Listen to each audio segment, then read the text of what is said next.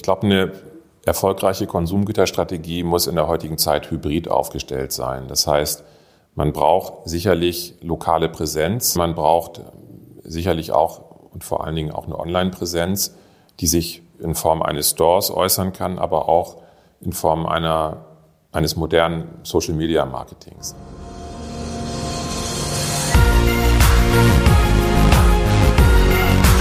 B und P Business Talk. Der Wirtschaftspodcast aus der Metropolregion Hamburg. Präsentiert von Business and People. Hallo, mein Name ist Tobias Pusch. Mit meiner Firma Wortlieferant produziere ich diesen Podcast. Für diese Episode fuhren Host Wolfgang Becker und ich nach Lüneburg und zwar zu Andreas Kirschenmann. Der ist nicht nur Präsident der Industrie- und Handelskammer Lüneburg-Wolfsburg, sondern auch Geschäftsführer des Elektrogeräteherstellers Gastrobac. Kennt man vielleicht Küchenmaschinen, Kaffeemaschinen und so weiter. Ähm, ja, die Marke, die wird mittlerweile in mehr als 30 Ländern verkauft über viele Kanäle. Die haben auch einen eigenen Online-Shop. Aber jetzt haben die etwas Neues gewagt und zwar haben die einen stationären Laden eröffnet, einen Marken-Concept-Store, so nennen sie das. Das ist so ein bisschen so ein Testballon, um Ergebnisse für die künftige Markenstrategie zu gewinnen.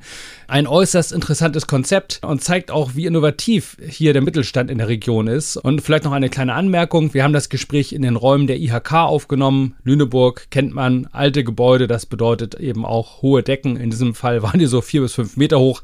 Das halt leider ein bisschen ab und zu, aber macht nichts, denn der Inhalt ist super spannend. Viel Spaß beim Zuhören.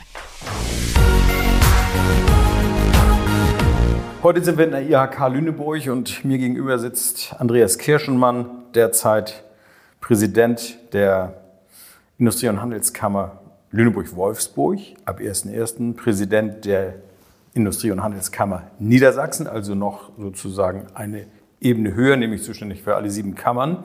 Aber heute sitzt er hier auch als Entwickler von Elektrogeräten, als Marketing-Spezialist, als Inhaber des Hollenstädter Unternehmens Gastrobac und als jemand, der neuerdings auch Einzelhandel betreibt. Und das ist unser Thema heute. Wir wollen uns über Einzelhandel und über die Chancen und über die Situation insgesamt unterhalten. Da haben Sie ein ganz spannendes Projekt am Laufen. Ähm, ich würde Sie aber erstmal als Präsident der IHK fragen. Das Thema Einzelhandel ist sicherlich ein Dauerthema. Was, wie würden Sie die Situation im Moment beurteilen? Ja, moin erstmal. Also was, was kann man sagen zur Situation des Einzelhandels? Der Einzelhandel ist natürlich durch die Pandemie massiv betroffen gewesen und immer noch betroffen. Ähm, wir haben schon Schwierigkeiten gehabt, ähm, viele Unternehmen auch durch die Krise zu retten. Das hat vielfach auch durch die Landeshilfen funktioniert, auch durch die Beratungsleistungen, die wir hier und da äh, als IHK gebracht haben, auch dadurch, dass wir dafür gesorgt haben, dass die Hilfen dann auch möglichst schnell an den Start kommen. Trotzdem sehen wir jetzt in der Innenstadt hier in Lüneburg auch erheblichen Leerstand. Ich glaube, es sind so etwas über 30, 35 Geschäfte, die leer mhm. stehen. Das sieht man schon hier und da auch in den, in den Fußgängerzonen.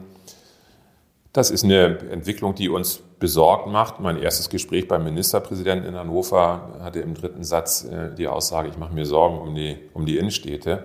Das teile ich vollkommen. Und ähm, wir müssen uns überlegen, was die Maßnahmen sind, damit Innenstädte weiterhin attraktiv bleiben und funktionieren können. Denn eins müssen wir uns klar machen, es ist ja nicht nur die Pandemie, es ist auch die Veränderung des Kaufverhaltens in den letzten Jahren und die Erosion vieler ähm, Produktgruppen in Richtung Internet. Das betrifft ja auch Sie als Unternehmer. Auch Sie sind online quasi mit Gastobak im Netz. Man kann dort alles kaufen, was man will. Und oft geht ja der Ruf an den Einzelhandel nach dem Motto, stellt euch modern auf, macht Digitalisierung. Und dann stelle ich mir so einen Inhaber einer Boutique vor, der jetzt vor dem Problem steht, ich soll mich digitalisieren. Das ist ja schon mal schlicht an sich eine Überforderung, wenn er nicht irgendwie einen richtigen Background hat. Nun haben Sie ein Projekt gestartet für drei Monate zuerst. Es ist der Gastroback Store hier in Lüneburg in der Grapengießer Straße. Und äh, was hat Sie dazu bewogen, tatsächlich die Perspektive zu wechseln aus der Kammerpolitik runter an die Basis? Gut, also wenn man, da muss ich vielleicht mal ein bisschen weiter ausholen. Ich, ich glaube, eine erfolgreiche Konsumgüterstrategie muss in der heutigen Zeit hybrid aufgestellt sein. Das heißt, Man braucht sicherlich lokale Präsenz an bestimmten Orten, in bestimmten Städten. Man braucht sicherlich auch und vor allen Dingen auch eine Online-Präsenz, die sich in Form eines Stores äußern kann, aber auch in Form einer, eines modernen Social-Media-Marketings. Das heißt, die Dinge müssen miteinander verzahnt werden. Wir sehen unterschiedliche Verteilungen nach Warengruppen zwischen Ladengeschäften, also lokalen Geschäften und Online-Geschäften. Es gibt Branchen, da war schon vor Jahren der Anteil der Online-Käufer extrem hoch, zum Beispiel in der digitalen Fotografie. Hm, ganz klar. Es, es gibt Branchen, in denen ist, ist es ein bisschen geringer. Wenn Sie jetzt mal in den Bereich der Bekleidung gehen, dann ist nach wie vor sicherlich wichtig, dass man gerne mal die Schuhe anprobiert oder vielleicht auch den Anzug oder das Kleid oder was auch immer man kaufen will. Den Stoff mal fühlen. Ne? Ja, wobei mhm. immer dann, wenn Produkte, wenn die Kaufentscheidung klar ist, wenn die Produkte standardisiert sind, wenn, wenn ein risikoloser Online-Kauf der Zeit spart möglich ist, der Trend eindeutig auch Richtung Online geht. Warum machen wir jetzt einen Laden in Lüneburg? Ähm, für uns ist das ein Experiment, das ganz viele unterschiedliche ähm, Ursachen oder Gründe hat. Ein Grund ist, wir möchten mit unseren Kunden ins Gespräch kommen. Also das direkte Gespräch mit, mit Endverbrauchern, das Beobachten, wie sie auf unsere Produkte reagieren, was sie sich wünschen, was sie vielleicht schon haben an Gastrobak-Produkten. Das merken wir. Ich bin ja samstags immer in dem Laden, weil es mir total Spaß macht. Und ähm, da kommen Leute, die sagen, ich, ja, ich weiß schon alles über Gastrobak, ich habe so viele Produkte und äh, toll, dass es hier einen Laden gibt. Und, ähm, oder, ähm, ja, und, und nun steht aber plötzlich sozusagen der Kammerpräsident hinterm Tresen. Ja, und, wir, erstmal steht, entsteht der, der Mann hinterm Tresen, der die Gastrobak-Produkte äh, macht na, und ja, sich, klar, logisch, sich, ne? sich die ausdenkt. Und ähm, klar, dass es das nebenbei noch der IHK-Präsident ist, ja, das kriegen, das, das weiß vielleicht auch der ein oder andere, aber das steht da gar nicht so im Fokus, sondern es geht uns darum, dass wir, dass wir gucken, wie reagieren Kunden auf, auf unsere Produkte, wenn Sie sie auch in einer kompletten Breite sehen. Das heißt, die Marke ist nicht zersplittert, wie man das aus einem Elektrofachmarkt kennt, wo im Wasserkocher... Überall steht mal was, ne? Genau, genau. überall steht mal mhm. was rum, sondern hier sehen wir mal Gastrobar kompakt. Wir schaffen unsere Marken- und Produktwelt in dem Laden, auch über, über große Videomonitore, auf denen unsere Produktvideos laufen. Wir haben die Möglichkeit, Kaffee zu kochen, Produkte vorzuführen. Es wird jeden Tag irgendwas auch live gemacht, entweder Brot gebacken oder Waffeln werden gemacht oder wir, wir machen immer Espresso für alle, die reinkommen oder es gibt frischen Saft. Das heißt, die Marke und die Produkte sind erlebbar und daraus können wir ganz viel lernen. Wir können lernen, ähm, was die Gründe sind, warum Leute oder Konsumenten vielleicht auch unsere Produkte im Laden kaufen würden. Und die Idee war auch hier eine Verzahnung zu machen zwischen dem Ladengeschäft und unserem Online-Shop. Das finde ich ist genau der spannende Punkt. Es hat ja nicht jeder einen Online-Shop. Sie haben einen, einen sehr guten übrigens, äh, der funktioniert 1A. Und der ist ja auch sehr aufwendig gemacht. Hinter jedem Produkt sind Videos des Produktes im Einsatz zu sehen. Da wird mal was gekocht, mal was äh, Früchte gepresst oder was auch immer. Man kann sich das alles angucken. Das ist ja ein wahnsinniger Aufwand dahinter. Seit wann haben Sie quasi diese Plattform aufgebaut? Wie lange hat das gedauert? Also das hat, ich mache ja seit 27 Jahren Gastrobug und das hat, das hat gedauert äh, zum heutigen Stand, seit es das Internet gibt. Also mhm. wenn ich überlege, dass ich bei Gastrobug ange, angefangen habe 1994 als Assistent und wir hatten drei Computer mit grüner Leuchtschrift, dann haben wir, es geht Ihnen ja auch so, haben wir diese Entwicklung technisch, die haben wir jetzt komplett miterlebt. Und wir sind, wir sind zum Glück noch jung genug gewesen, dass wir diesen Anschluss noch gekriegt haben. Haben Sie denn die Dimension sofort erkannt damals? Nein, aber dass, dass das Internet ähm, wichtig wird, habe ich relativ früh äh, erkannt. Und ich habe die erste Homepage, wir waren eines der ersten Unternehmen, die eine Homepage hatten. Die erste Homepage habe ich mit Schülern von einem Stader Gymnasium gemacht, die das rausgefunden hatten, wie man in HTML eine Homepage programmiert. Also das ist ein so. richtiges Pioniertum. Das war richtig, das war ja. richtig, sagen wir mal, ähm, Guerilla-Marketing und Undercover-Marketing. und die haben das dann gebastelt, die Jungs, haben dafür auch für, äh, ganz gut verdient und äh, hatten auch Spaß dran. Und so ging das dann los. Mhm. Und dann kam irgendwann die Idee, ähm, dass man das weiter ausbaut. Also alle Produkte waren im Netz. Und als dann die Möglichkeiten da waren, auch Bewegtbilder zu machen, haben wir relativ schnell auch Videos gebracht, die dann als YouTube aufkamen, auch über YouTube gepostet wurden, weil die Chance einfach besser ist, den Artikel zu erleben und zu verstehen, wenn man ein bewegtes Bild, einen Film sieht.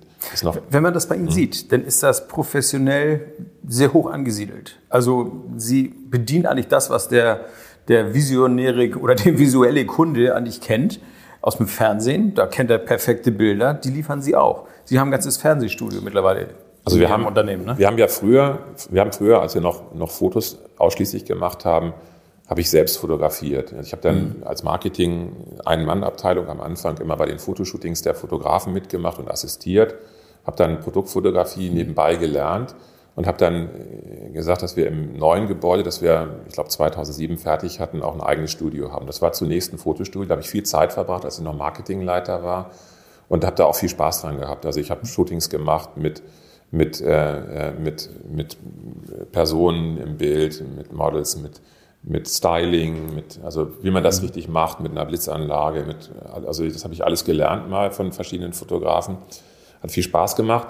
Dann haben wir erkannt, dass wir, dass wir mit dem Bewegtbild auch viel erreichen können und haben jetzt irgendwann während der Pandemie das ganze Studio auf ein komplettes Videoset umgerüstet mit einer kompletten Kameratechnik, mit mehreren Kameras, mit, mit Schnittplatz und mit, mit Ton und mit allem drum und dran.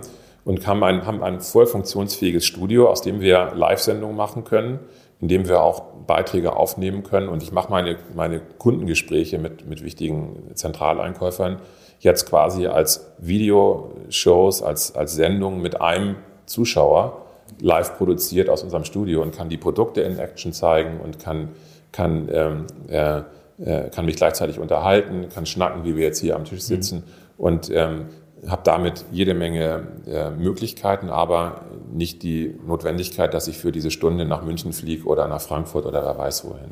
Wenn das jetzt der Fischhändler um die Ecke hört, wird er natürlich sagen, ja, okay, da ist ein Riesenunternehmen dahinter, mhm. äh, eine ganze Marke, das, da ist ja Power, da ist auch die finanzielle Möglichkeit, sowas zu machen. Das kann der, der kleine Einzelhändler nicht unbedingt so leisten. Was wäre eine Lösung für den?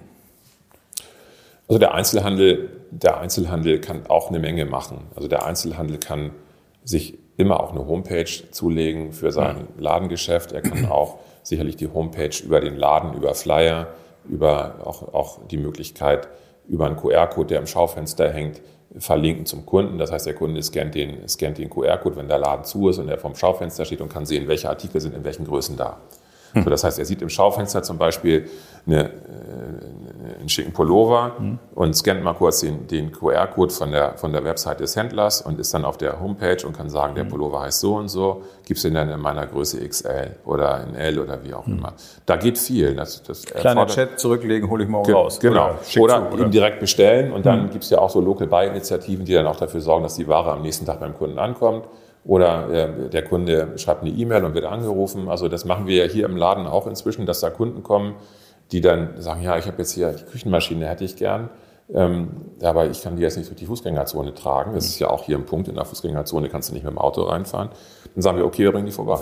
Dann fährt, fährt, äh, fährt jemand vorbei am Abend und bringt die zu dem Kunden nach Hause. Das ist also, dass sowas heute geht, überrascht die Leute. Oder wir hatten den Fall, dass eine Kundin, dass eine Kundin in den Laden kam und sagt, sie hat unsere Brotbackmaschine, aber der Knethaken ist weg. Und dann bin ich an die Brotbackmaschine gegangen, die da rumstand, habe den Haken rausgenommen und habe gesagt, schenke ich Ihnen. Die war völlig aus dem Häuschen. Also das, das in dieser, Erwartet man ja auch nicht unbedingt. nein, also dass, dass auch sowas geht. In so einem, kostet ja auch nicht viel so ein Knethaken, aber das ist viel besser, als wenn ich jetzt einen riesen Prozess auslöse und das Ding verschickt werden muss mit Fracht und Versand und Auftragsschreiben und aus dem Lager und hin und her. Hm. So, jetzt kommt irgendwie der neue Knethaken, den haben wir dann aus dem Lager genommen und packen den wieder in die Brotmaschine und dann ist fertig. Und dann knetet sie wieder. Aber das zeigt, der direkte Kundenkontakt, die, die direkte Action sozusagen, äh, die direkte Problemlösung, das geht eben im Ladengeschäft Geschäft auch. Aber das ja. zeigt aber auch ein gewisses Denken. Ich meine, das ist sehr dienstleistungsorientiert. Das ist nicht nur nach dem Motto, ich bin hier und habe eine Ware, die musst du kaufen und ich will dein Geld, sondern das heißt, ich will dein Problem lösen. Das ist ja noch was anderes. Ja. Also oft sind wir im Einzelhandel schon so auf einer Stufe, wo wir sagen, okay, das ist geben und nehmen und nicht mehr.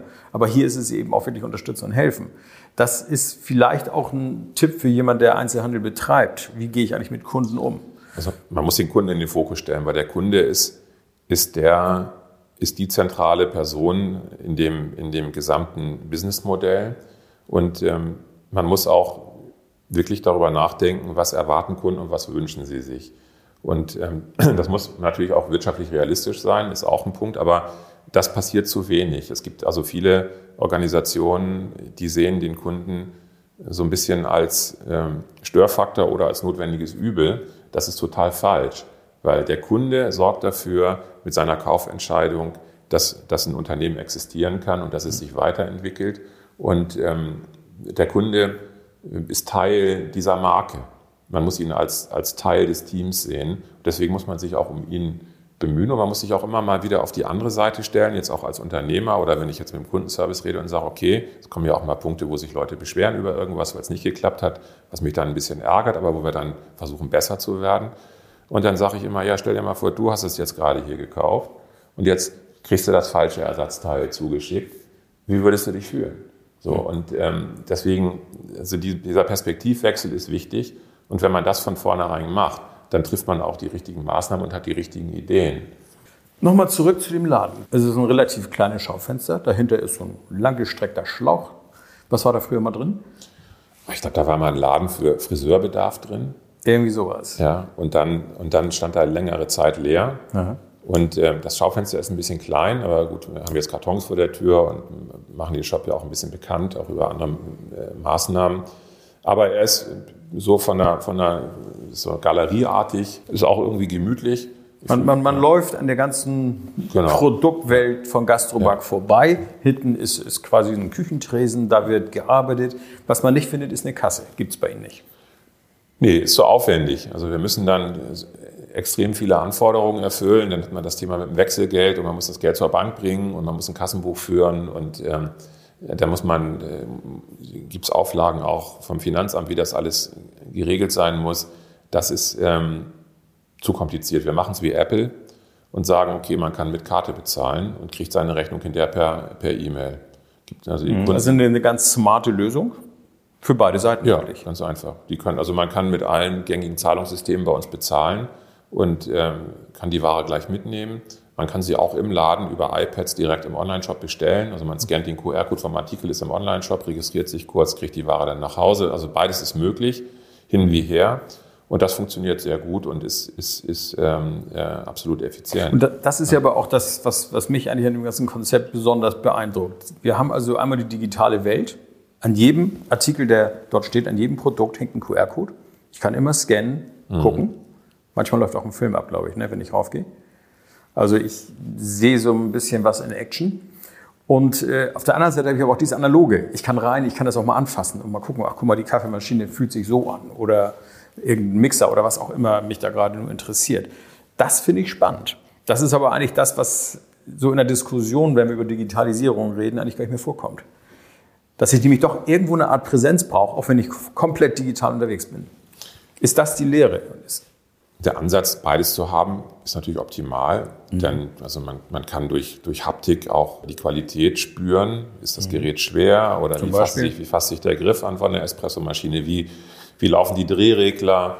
Ja, man kann sich auch mal anhören, wie die Motoren laufen. Also das mache ich auch, äh, dass dann die Kunden sagen, können wir das das Gerät mal anschalten? Dann machen wir die Kaffeemühle an und dann ist das Produkterlebnis ein anderes. Das ist, ähm, das ist natürlich direkter und auch, auch, auch ähm, sagen wir mal, einprägsamer, als wenn wir das jetzt einfach nur online machen. Ähm, das ist aber genau das, was wir herausfinden wollen. Aber das macht ja das eigentliche Einkaufserlebnis aus. Also ich sehe etwas live und in Farbe. Gut, aber jetzt geht die ganze digitale Welt los. Und das, das finde ich äh, spannend. Wie ist, wie ist die Reaktion der Kunden und wie, wie lange, Sie haben es jetzt für drei Monate erstmal diesen Store, das ist ja ein Experiment. Wenn das gut läuft und Sie am Ende den Strich ziehen und sagen, das macht Sinn und es rechnet sich, was passiert dann? Wenn sich jetzt ein Kunde für eine Küchenmaschine entscheidet, dann, dann schalte ich in dem Videodisplay kurz das, groß, das Video in groß. Das ist, glaube ich, das der größte Fernseher, den man fast, also ich glaube, die sind 1,80 in der Diagonale oder 1,70 Das sind, sind, oder so. wirklich große Teile. große Fernseher und dann lasse ich das Video von der Küchenmaschine laufen, dann kann man auch gleich sehen, wie sie knetet und so und, und ähm, was man damit machen kann. Man kriegt dieses Produkterlebnis mit, aber man hat auch das Gerät da und ähm, ähm, das ist eine gute Kombination. Also der, der Ansatz ist hier ein anderer. Die Leute fassen erst das Gerät an und gucken es sich dann digital an, während es eigentlich normalerweise andersrum läuft. Sie gehen ins Finden Internet, das irgendwo im Internet, ne? bestellen es und haben es dann es dann live zu Hause und sind entweder begeistert oder zufrieden oder enttäuscht. Das ist ja so die andere Variante. Das kommt gut an bei den Kunden.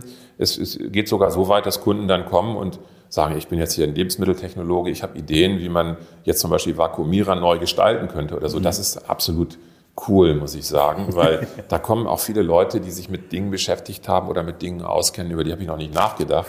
Das ist ein Rieseneffekt. Also man kriegt tatsächlich noch Input ne, für Und Entwicklung oder Ideen. Dann hat es noch einen anderen Input. Ich möchte auch, dass, dass jeder Gastrobank-Mitarbeiter einen Tag, also ich aus dem Vertrieb, aus dem Kundenservice, auch aus dem Einkauf, vielleicht auch aus der Technik, dass jeder mal einen Tag im Monat oder alle zwei Monate in dem Laden arbeitet. Weil dann alle Mitarbeiter das Kundenerlebnis haben und die Nähe zum Kunden, die Nähe zum Produkt und die Nähe zum Markt. Das ändert auch die Perspektive für die Kolleginnen und Kollegen, die im Innendienst arbeiten. unbedingt, unbedingt. Wie ist die Zukunftsperspektive dieses Stores? Das wird sich zeigen. Also die Zahlen gehen nach oben. Also wir sind jetzt äh, drei Wochen dabei und ähm, wir merken auch, wann frequenzstarke Tage sind. Das ist natürlich Richtung. Wir sind jetzt Ende November Ja. zum Einordnen. ja, also es ähm, ist zum Ende der Woche wird es sukzessive stärker und der Höhepunkt ist immer samstags. Samstags kommen Ist die Stadt voll? kommen äh, Menschen in die Innenstadt, da ist auch Kaufkraft in der Innenstadt, da beschäftigt man sich auch mit solchen Themen, da hat man auch Zeit, sich mal in Ruhe was anzugucken. Also das, das merken wir und wenn das, sagen wir mal, ähm, sich so weiterentwickelt, dann sehe ich durchaus eine Perspektive, dass wir das auch länger betreiben. Wenn ich bei Ihnen auf die Homepage gucke, finde ich dort einen sehr interessanten Messestand. Der ist technisch also so, wie ich es noch nicht gesehen habe. Ist ein Marketing-Experiment. Wie ist es dazu gekommen? Das ist eine ganz, also erstmal kam es dazu, weil wir die Messen während der Pandemie nicht machen konnten. Wir konnten unsere Kunden nicht treffen. Und ähm, ich habe immer schon im Marketing bei Gastrobag versucht, Sachen, neue Sachen zu entwickeln und neue Wege zu gehen, weil sich einfach gezeigt hat, wenn man nach vorne denkt, dass das oft wirklich Erfolgsfaktoren sind. Also haben wir gesagt, okay, wir machen digitalen Messestand. Wie kamen wir auf die Idee? Das entstand dadurch, dass ich mal, ich musste zu der Zeit eine Küche planen und war bei, in einem Küchenstudio und die hatten so ein Simulationsprogramm, wo man die Küche räumlich darstellen konnte. Da habe ich überlegt, kann man das Programm vielleicht nutzen, um einen Messestand darzustellen? Und dann haben wir angefangen zu suchen und uns zu erkundigen, haben dann ähm, ein paar Jungs aus der Gaming-Industrie gefunden. Und die haben uns dann als Gaming-Solution quasi einen digitalen Messestand gebaut. Wir haben dann die Rendering-Daten, die 3D-Cut-Daten äh, aller Artikel visu für Visualisierung genutzt, haben die auf den Stand gestellt. Und man kann auf dem Stand jetzt virtuell rumlaufen, man kann also sich frei bewegen, man kann jeden Artikel von jeder Seite ansehen, man kann den Artikel anklicken und ist auf der Produktseite. Sieht Also das- ist schon das- ziemlich spacig. Ne? ja, das ist, das ist auch, also das ist, es hat auch, hat auch ein bisschen was gekostet, aber gar nicht mal so viel, wenn ich überlege, was mich jetzt der Bau eines großen Messestandes kostet. Und ähm, äh, wobei ich jetzt den Messen nicht ihre Existenzberechtigung ab, ähm, absprechen will, denn ich freue mich schon darauf, dass wir wieder Messen machen und Menschen live treffen. Aber das hält ist eben nachhaltig und damit haben wir auch, auch einen Marketingpreis gewonnen Ah, ja. für, für Markenkommunikation. Und ähm, ähm, da habe ich mich sehr gefreut. Und ähm, dann kam es eben im Weiterdenken auch zu dieser Idee mit dem Fernsehstudio. Ne? Aber wer denn tatsächlich mal wissen möchte, wie digitale Welt funktioniert, der sollte auf die gastroback.de mal gehen und mal draufklicken. Ja, herzlich und gerne. sich das angucken. Ja. Das ist also wirklich, äh, das, das klingt jetzt nach, nach platter Werbung. Das ist es nicht, weil es ist wirklich ein Beispiel, wie Unternehmen sich aufstellen können und was technisch möglich ist. Das ist wirklich ein Erlebnis, muss man sagen. Ja, vielen Dank. Hat man nicht häufig. Nee, nee. Ja, das, klar, also also viele, viele sind da lange nicht. Es gibt immer noch was, was nicht funktioniert und wo man noch besser werden kann. Und wo es ist, wir sind auch nie fertig mit sowas, aber, aber trotzdem ähm, freue ich mich auch darüber, dass wir das machen können. Und wir sind ja auch nur ein kleines Team, eine kleine Einheit. Wir sind ja nicht ein Riesenkonzern. Und ähm, haben das mit, mit, mit, mit guten Mitteln und ähm, so gebracht, dass es funktioniert. Und das zeigt auch, dass die Kunden das gern annehmen. Es waren viele Besucher auf dem digitalen Messestand und äh, für die Pandemie die richtige Lösung. ne? Also ich sage mal auch, das ist eine richtige handfeste Mittelstandslösung. Da traut sich mal jemand was und entscheidet das auch selber. Konzerne funktionieren ja anders. Herr Kirschmann, jetzt haben wir einen großen Bogen geschlagen und ich sage mal, das, was Sie mit dem Store machen, diese Verzahnung, Digitalisierung, analoge Welt, ähm, die ist sehr spannend. Ich denke, da werden wir irgendwann mal nochmal nachhaken und mal fragen, wie ist es denn eigentlich gelaufen, wenn Sie nach drei Monaten mal einen Strich ziehen und sagen, so war's. Also da bin ich gerne dabei, mit Ihnen nochmal ins Gespräch zu kommen. Ich sage schönen Dank erstmal für heute. Ja, vielen Dank. Ich habe mich auch sehr gefreut. Bin gespannt, wie sich die Dinge entwickeln. Bin trotz der aktuellen Lage doch optimistisch, dass wir in absehbarer Zeit dann auch wieder zur vollständigen Normalität, vor allen Dingen auch zum Reisen kommen. Und ja, ich freue mich auf unser nächstes Gespräch.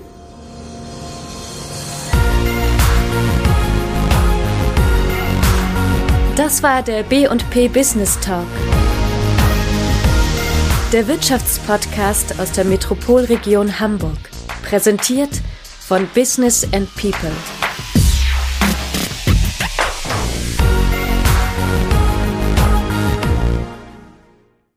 Dieser Podcast wurde produziert von Wortlieferant.de